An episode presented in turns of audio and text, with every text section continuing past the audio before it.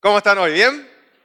Qué bueno que están aquí, a pesar del fin de largo, a pesar de unos cuantos otros eventos de aquí para allá, tomaron la decisión de venir acá. Y, ¿por qué, por qué no se dan un fuerte aplauso a sí mismo? Pero, ah, no, no, no, no, ah, pues, vámonos, dale un, dale un tiempito. Este, este lado le va a aplaudir a este, vamos, adelante. Ahora este lado a este.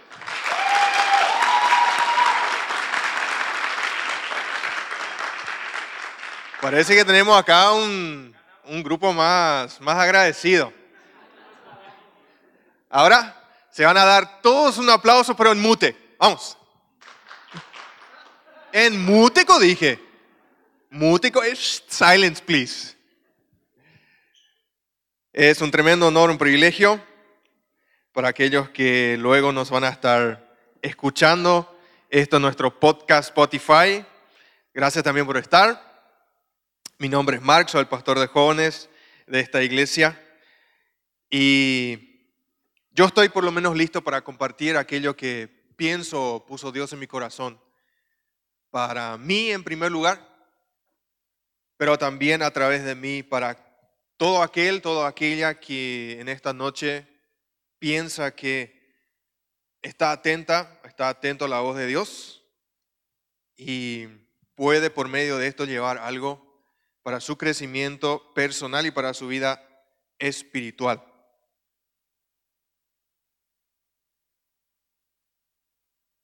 La escuela es cruel, ¿no es cierto? La escuela primaria, digo. Bueno, en realidad también la secundaria, vamos a hacer los dos. La escuela primaria y secundaria son, son tiempos crueles en nuestra vida, ¿sí? Eh, lo que hoy en día se llama bullying, anteriormente era formación de carácter y había mucho de eso. Había muchísimo de eso. Y principalmente en un momento muy clásico, que era cuando el profesor de educación física decía, ahora vamos a jugar partido, o vamos a jugar volei, o vamos a hacer alguna actividad de competencia de grupos. Y dos o tres van a elegir su grupo. Y claro, hacen el famoso esto, esto, esto, esto, ¿verdad? Ahora estoy haciendo pasito, un paso frente al otro para aquellos que están por Spotify, a ver quién llega hasta el medio primero y ese va a comenzar. O el que es mayor, o no sé, por Hakenbo, o siempre. Hay, hay los que siempre tienen que comenzar, ¿verdad? No sé si alguna vez te llamó la atención, puede que inclusive fuiste parte de esos, que por quizás tener algunos kilos por encima del promedio, o ser muy, o muy, muchos kilos por debajo del promedio, o de repente ser muy lento, o por algo que en ese momento se consideraba un algo debajo del promedio, se te elegía último. Sí, siempre hay los que se quedan últimos, famosos, están todos parados, están todos, yo, yo, a mí, a mí, a mí, ¿verdad? Y claro que el que elige va a elegir siempre al, al mejor o a la mejor, para armar así su equipo cañón con el cual tiene así una garantía que va a ganar. Y aquel que piensa que no favorecen a su propósito, obviamente van quedando, ¿verdad? Y siempre van quedando los mismos. Siempre los mismos o las mismas. Sí, de repente los que en deporte no son así hi-fi. Están así, ya saben que se le va a elegir último. Están así tipo, tierra, trágame, por favor. Señor, ven ahora mismo o hazme desaparecer, o, ay, profe, me duele la panza. Algo para no pasar ese momento agridulce de que no, uno no va a ser seleccionado. Eh, esos son momentos crueles. Y para hacer un poco una contracultura, en la ciudad de Mariscal Estigarribia, donde trabajábamos un tiempo, yo era profesor de educación física. Entonces trataba de evitar esos momentos, porque sabía bien quién iba a quedar último. Y no, no, no da gusto y te. Yo no hablo por esa experiencia porque yo más bien era el que elegía, no tanto el que se quedaba. Entonces lo que hacía yo era, yo elegía junto con otro de los alumnos. Le decía, fulano va a elegir tu equipo, yo voy a elegir mi equipo. Entonces yo, eh, claro que él empezaba y elegía así, eh, Messi, Cristiano Ronaldo y todo el mundo así. Y yo me puse como propósito elegir a, los últimos siempre. Así que, fulano, vos. ¿Yo? Tipo... sí, porque nunca se le había eh, elegido como mínimo segundo, ¿verdad? Yo le, vos ves en, mi equipo. ¿Yo? ¿Moi? Ya, bueno, vení. La misma cosa. Y así armamos un equipo. Y yo había elegido a uno que más o menos iba a poder dirigir el equipo. Y él viene junto a mí bien despacito, profe, profe, ¿qué hiciste? vamos a perder lejísimo. No, no vamos a perder. ¿Sabes por qué no vamos a perder? Porque ya perdimos. Y no tenemos nada que perder. Solo tenemos para ganar. Y le vamos a ganar a ellos porque hay ese potencial en nosotros. No, profe, no. No, esto es un desastre. Yo, ¿dónde voy a jugar? Defensa, arquero, yo no puedo jugar en todos los lugares. No, tranqui, ponele todo en su posición y van a dar todo, estoy seguro. Y le noqueamos, no, ya no me acuerdo cuánto, pero le ganamos. Y después vino a mí y dijo, no puedo creer, no puedo creer, no puedo creer. Yo creo que Jesús hace eso con nosotros. Yo creo que Jesús hace eso con nosotros. Su selección de equipo. Para eso quiero leer un pasaje bíblico, el cual deseo mucho que nos dé introducción a esta temática. Y no lo voy a usar como texto base de exégesis, sino más bien introductorio para después usar como tema central lo que este quiere decir. Lo encontramos en 1 Corintios capítulo 1, versículo 26 al 28.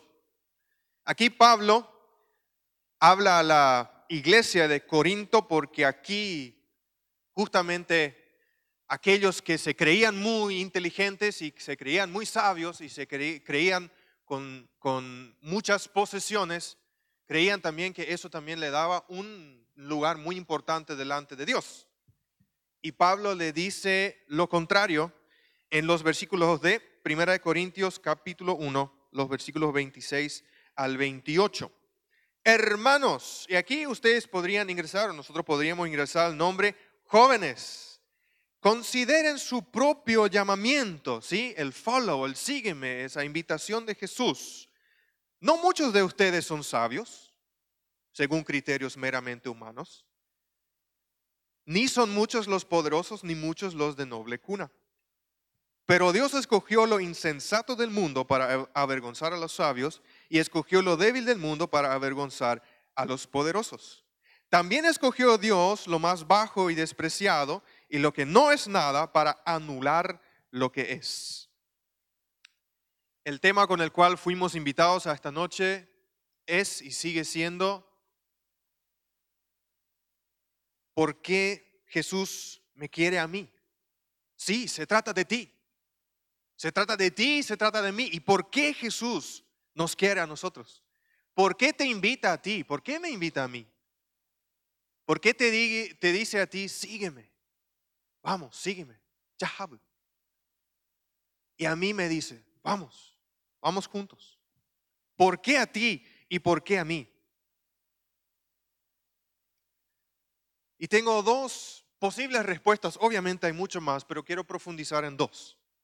Primeramente porque Él es amor y Él no puede fallar en, contra suya. No, sé si me explico. Él no puede contradecirse a sí mismo.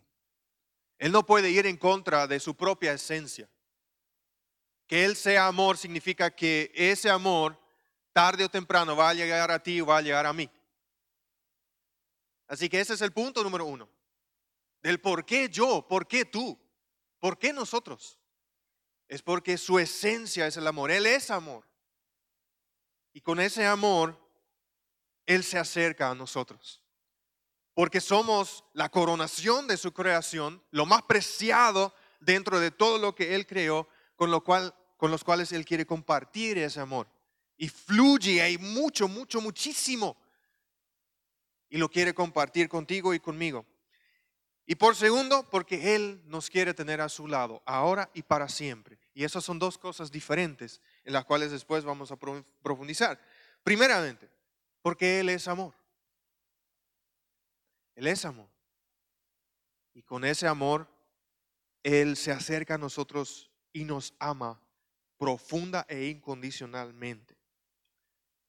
Me siento muy identificado con la gente que viene a contar aquí cosas de, su estudio en SEMTA, de cómo conviven en el internado y cómo están bajo presión por cuestiones teológicas.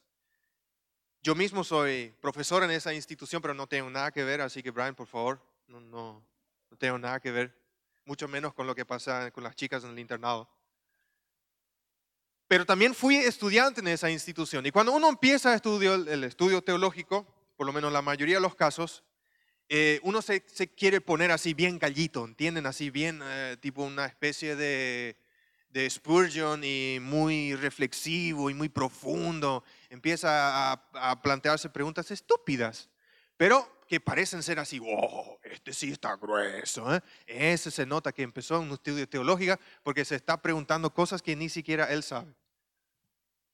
Y bueno, yo también me estaba planteando una pregunta, ¿sí? Como que el, estudio teológico es el logos de Teos, es la palabra de Dios, es estudiarle a Dios, suena muy así, uh, pero te confronta más contigo mismo que, que con cualquier otra cosa. Entonces yo también me planteé una pregunta para sonar por lo menos así bien pro, pero realmente me ocasionó una crisis. Y mi pregunta fue, si Dios sabía en su omnisciencia, es que sabe todo. Si él sabía que Adán y Eva iban a desobedecerlo,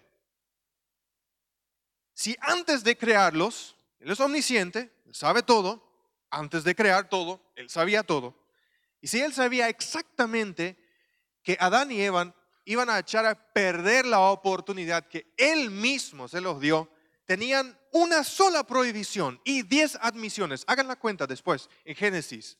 Todo lo que ellos pueden hacer, diez. Lo que no pueden hacer, uno. Uno. Y adivinen lo que eligen. Eligen cagarla. Y Dios sabía eso. Y siempre me pregunté, ¿y por qué los creó igualmente? Reformulo. Si sabrías que la persona con la cual te pondrías de novio o de novia te iba a engañar después, ¿lo harías igualmente? No. A no ser que alguien está diciendo, sí, quiero sacarme una selfie con esa persona porque Madre Teresa se hizo presente en este lugar. No, obviamente no. Sería así muy estúpido hacerlo. Pero es exactamente lo que Dios hizo con Adán y Eva. Sabía que, los, que lo iban a engañar a él. Aún así, los creó. Y estuve buscando y yo no podía entender y, no, no, me, no me encajaba, no me entraba. Pero siempre me estaba acercando cada vez más a la única posible respuesta que tenía que haber sido por amor. No había otra respuesta. No, hay, no, no podía haber otro motor tan poderoso de, de impulsar una situación así que no es el amor. Tiene que ser amor. Y cuando fui profundizando en esa respuesta, me di cuenta, sí, yo no entiendo ese amor,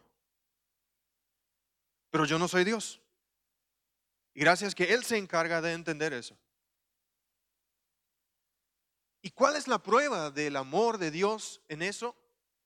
Es porque sabiendo eso, sabiendo de que atrás de Adán y Eva, toda la humanidad iba a tomar la misma decisión de ir en contra de Dios desde su nacimiento, aún así los creó. Aún así los creó. Aún así nos creó. Porque quería estar con alguien a quien amar. Quería estar con alguien al cual derramar todo su amor y toda su esencia. Comunicación con personas aún si éstas decidían en contra de él. Nunca abandonó a Adán y Eva. Nunca, jamás. Nunca nos abandona a nosotros. Y ya con esa omnisciencia, un atributo divino de Dios, también nos damos cuenta de que sabía que Adán y Eva iban a desobedecer y juntamente a sabiendas de eso, ya craneó también un plan de redención como para restaurar esa relación. Y yo me, yo me quedé cuando llegué a eso, de que ya, ya había pensado todo de antemano, inclusive el problema y cómo solucionar el problema para volver a, tener esa relación íntima con el ser humano, lo que era antes del pecado, yo me quedé así, wow, eso es, eso es quererme. Eso es amarme. Eso es, no, no importa, no importa lo que sucede. E, eso es, eso es profundo. ¿Lo merecíamos? No. ¿Adán y Eva lo merecían? Tampoco. No merecían. No lo merecían. Porque se habían decidido conscientemente en contra de Dios y a favor de sus propios intereses, su propio orgullo, sus propios objetivos y metas. en realidad merecían morir en todos los sentidos. En el sentido físico, morir, muerte física, en el sentido espiritual también, que es pasar la eternidad en el infierno, separado de Dios. No lo merecían.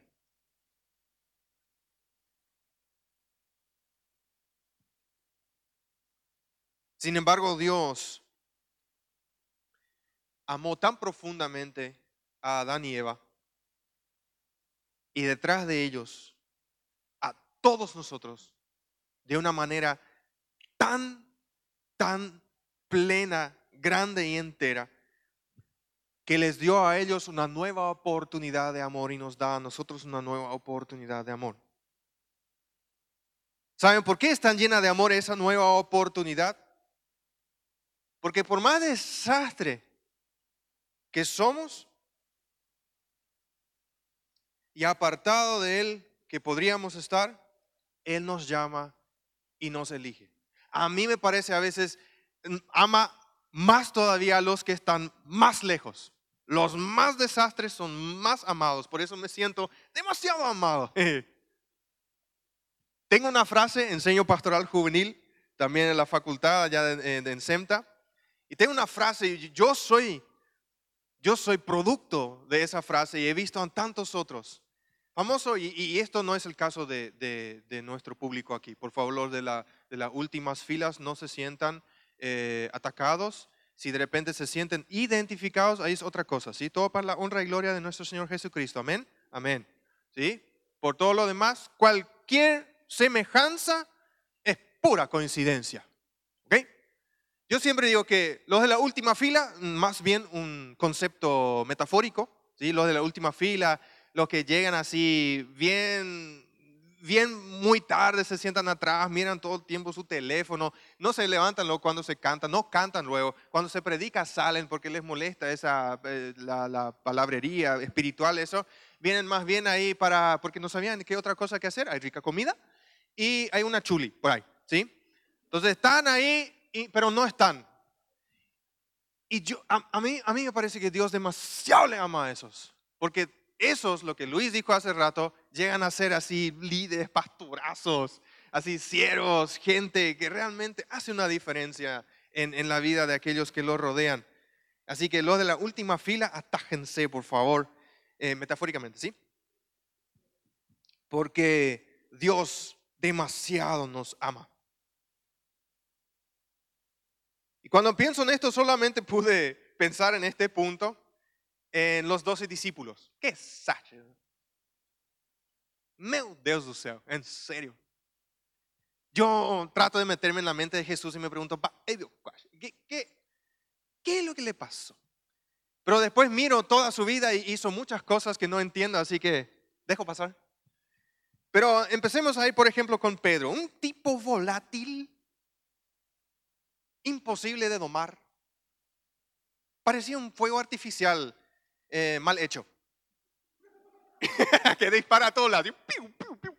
Vos tenés que correr nomás porque dispara. Le encendés y dispara. Y bocón descontrolado. Un sábelo todo. Y pescador, ¿verdad? Que era una, una, función en ese tiempo que, bueno, más o menos, para, no para no quedar sin trabajo, se pescaba, ¿verdad? Entonces, no, en, en, la, en el status quo, no era así, él es pescador. ¡Oh! Pescador. No, no, él es pescador. Ah. ¿Y voy el otro? El pescador. Andrés, su hermano. Yo creo que Andrés. Andrés y, después otro pibe. Eh, eran los más o menos los únicos equilibrados dentro del equipo. Pero eso otra vez me hace sospechar del por qué parecen ser los más equilibrados. En todo caso, eran pescadores también. Después Santiago y Juan, los hermanos, los hijos del trueno, unos busca pleitos listos para remangar y remontar a quien se le venga nomás enfrente. Unos terribles. Carácter podrido. Y salvajes. Después obviamente se convierten en dos personalidades, obviamente con nombres ya diferentes, ya bajo la transformación de su maestro, pero en el momento de la, de la elección, moqueteros. Moqueteros, sí o sí, cuchillo bajo, el, bajo la capa, los dos lados. Un machete pechaite y el otro lado así, cuando pierden el machete, y un, un estilo Luis. Cuidado, Luis anda con cuchillo todo el tiempo. Después eh, Bartolomé, que, más bien se conoce como Natanael, un tipo sin filtro, sí. Sí, ese sincericidio, jefe, fija. Demasiado bien sabía siempre qué onda con él, ¿verdad? Su ánimo, todo. Él disparaba nomás. Su cerebro y su boca estaban directamente conectados. Más o menos una onda mi hijo. A veces pienso que acá está su cerebro, acá su boca. Santiago, el más pequeño del grupo, ¿verdad? Pendejo, joven. ¿Qué pico va a ser? Un ñato. Después vamos a, Tadeo, a Judas Tadeo. Y él era más o menos esa onda como también eh, Simón el Celote. Él pensaba que Jesús era ese líder político que iba a venir a rescatar la nación judía. Esos romanos le iba a enviar un tsunami de, carros de fuego que les iba a eliminar. Y después Israel forever. Más o menos esa onda. Sin corazón judío me metí. Y luego el campeón de los campeones, ¿verdad? Iscariote y asociados. Ahí ya no hay vuelta que dar. Mm, serio problema, ambicioso, codicioso, traidor por encima de todas las cosas. Mateo, judío, Mateo, judío recaudador de impuestos, recaudaba plata de los judíos para los romanos. o sea que eh, él así en foto no colgaba en ninguna habitación. Se le odiaba mucho. Y acá viene Felipe, ¿verdad? El otro, más o menos como Andrés, los más normales, eh, pescadores. Simón Celote, el que pertenecía a la secta de los celotes que decía que tenían que luchar porque cuando viene el Mesías, ese va a venir un caballo con poder y vamos a derrocar a todos los romanos. Y Tomás el incrédulo, una manga de perfectos imperfectos. Y Jesús los elige a ellos. Los elige a ellos para ser sus discípulos. Y claro, eh, de, primera me preguntó, ¿por qué? ¿Por qué ellos? Y hay una respuesta, hay varias respuestas, pero una de ellas podemos encontrar en Lucas capítulo 4, versículos 18 y 19, y resumo esto, porque Jesús vino con una misión muy específica para compartir su amor con los pobres, con los cautivos, con los ciegos y con los oprimidos, para dar vista, para dar libertad, para dar un mensaje de esperanza y compartir su amor. Para eso. Y para eso para conseguir eso, él necesitaba a pobres, cautivos, ciegos y oprimidos para que sean sus discípulos. Como nosotros. Necesita y busca gente como nosotros. Y Jesús sabía con tanta exactitud que los discípulos lo necesitaban a Él. Lo sabía con mucha exactitud que los discípulos lo necesitaban a Él. Y sabe con mucha exactitud que tú y yo también lo necesitamos a Él. Y por amor te quiere a ti. Y por amor me quiere a mí. Se trata de ti y de mí. Segundo y último, porque nos quiere tener a su lado, ahora y para siempre. ¿Qué significa ese ahora? Entiendan que Jesús comenzó un tremendo trabajo, tremendo propósito, tremendo movimiento en su tiempo aquí en la tierra, al cual justamente invitó a estos doce discípulos a formar parte para cuando Él haya cumplido su plan de redención, la muerte en la cruz, la resurrección, y era tiempo para ir junto a su Padre en el cielo, gente preparada, consagrada, entregada, podían quedar aquí para seguir haciendo ese trabajo. Y gracias a ellos predicamos hoy esta palabra en esta ubicación geográfica, porque la palabra vino a nosotros. En una tremenda cena durante la ascensión, Jesús le dice a sus discípulos lo siguiente, y yo quiero creer, por más que se encuentran en dos libros, pero quiero creer que fue todo parte de, de la misma escena un pasaje de Hechos de los, Apóstoles, capítulo 1, versículo 8, y uno de Mateo, capítulo 28, los, los versículos 18 al 20. Los voy a leer juntos como una unidad. Jesús le dice a los discípulos, mientras está ascendiendo, pero recibirán poder cuando el Espíritu Santo descienda sobre ustedes y serán mis testigos y le hablarán a la gente acerca de mí en todas partes, en Jerusalén, por toda Judea, en Samaria y hasta los lugares más lejanos de la tierra. Se me ha dado toda autoridad en el cielo y en la tierra, por lo tanto, vayan y hagan discípulos de todas las naciones, bautizándolos en el nombre del Padre, del Hijo y del Espíritu Santo. Enseñen a los nuevos discípulos a obedecer todos los mandatos que les he dado y tengan por seguro esto, que estoy con ustedes siempre hasta el fin de los tiempos. En el pasaje inicial leíamos que Dios había elegido a la gente de Corinto para avergonzar a los sabios, a los poderosos, para sanar enfermos, para levantar a los caídos, para anunciar las buenas nuevas de Jesús, para traer, traer libertad donde hay atadura para traer consuelo donde hay tristeza, para traer cosas buenas donde pasan cosas malas. Y esa misión no comenzó con Corinto. Esa misión comenzó con Jesús cuando eligió a los doce y empezó a enseñarles todo acerca del reino de Dios todo acerca de Él, de su Padre y de su Espíritu Santo, que más tarde lo iba a enviar para que acompañe a todo aquel que camina con Él. Hay esa misión, hay ese propósito. Y desde la venida del Espíritu Santo en Pentecostés sobre los discípulos y sobre los que estaban orando, esperando eh, el cumplir de esa promesa, ya no hubo ninguna duda. Nadie miró atrás preguntándose a ver, ¿qué era que lo que teníamos que hacer? No, porque Jesús les había dicho que enviaría al Espíritu Santo que les iba a estar eh, ayudando a recordar todo lo que Jesús les había enseñado. Y esa misión estaba comenzando.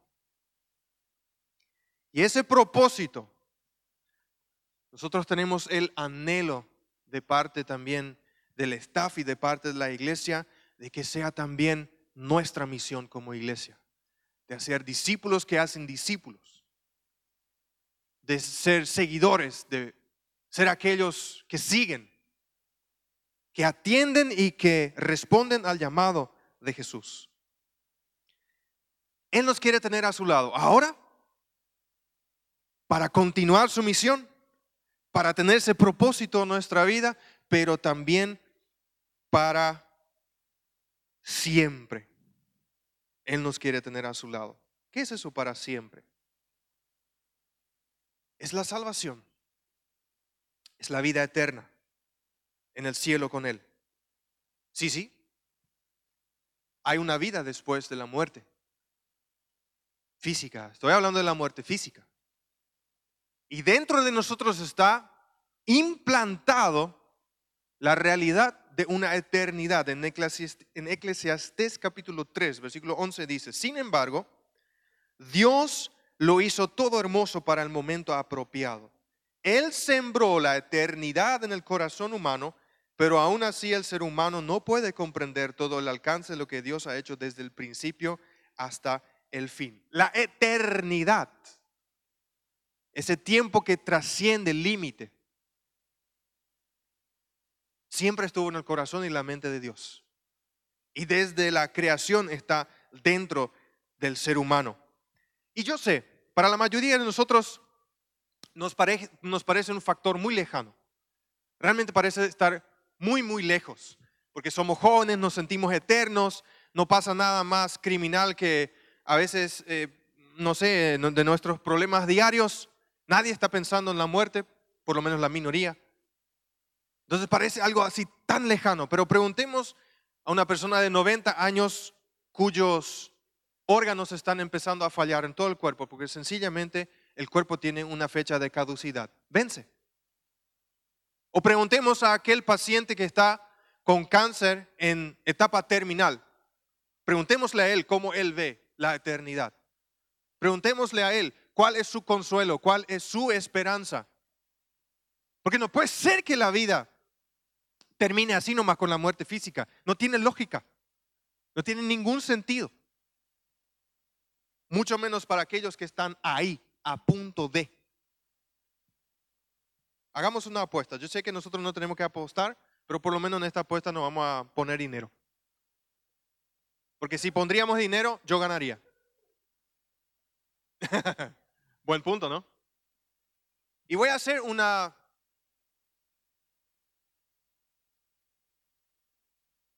Una contextualización de, esta dinámica la tengo del pastor Alejandro Bullón, hablando de la muerte y de la vida después de la muerte física. Supongamos que tú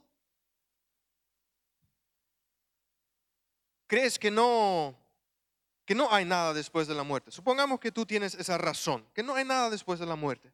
¿Termina nuestra vida? y nos damos cuenta de que realmente no había nada. Ahora, si no hay nada, ¿yo qué perdí? Nada.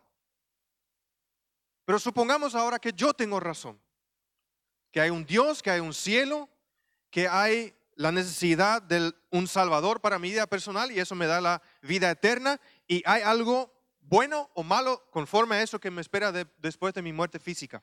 Supongamos que yo tengo la razón.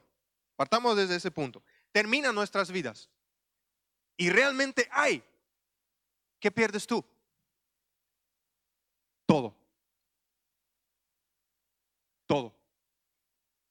Así que ni siquiera por lógica tiene sentido de que no haya nada después de la muerte. Y Jesús ha, implantado eso en nosotros.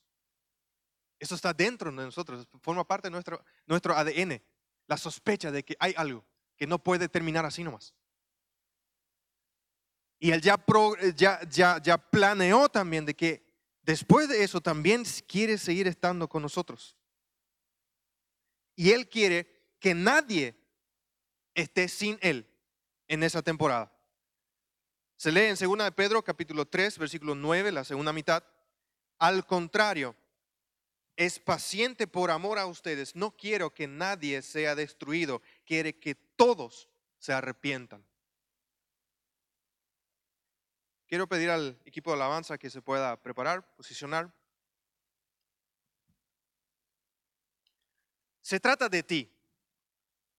Se trata de mí. Lo más cool de todo esto es que nadie, por más que quieras rechazar o desviar o hacerle un, uh, una magia a este mensaje, no puedes. No puedes, porque estás directamente en la mira.